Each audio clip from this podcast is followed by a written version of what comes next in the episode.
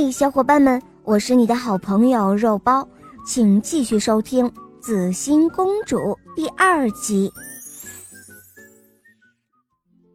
邪光魔让公主以自己美丽的容颜来做交换，公主答应了。青年恢复了昔日的英俊，而公主却戴上了黑色的面纱。公主感觉自己爱上了这位英俊的青年，便问他：“你想娶一个什么样的妻子呢？”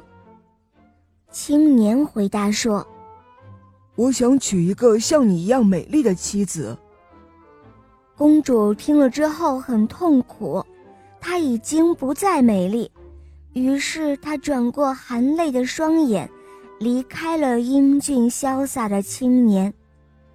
公主失落地往前走着，在一条清流的音乐泉边，她遇到了一位才华横溢的青年。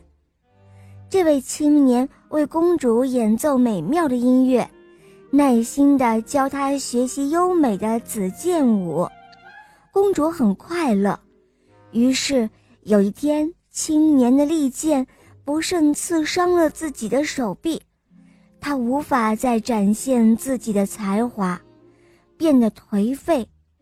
公主非常痛心，再一次请邪光魔来帮助她。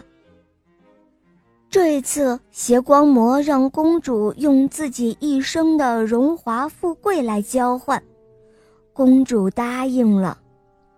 青年的手臂痊愈了，公主却变得一无所有。公主感觉自己爱上了这位青年，便问他：“你愿意娶一位什么样的妻子呢？”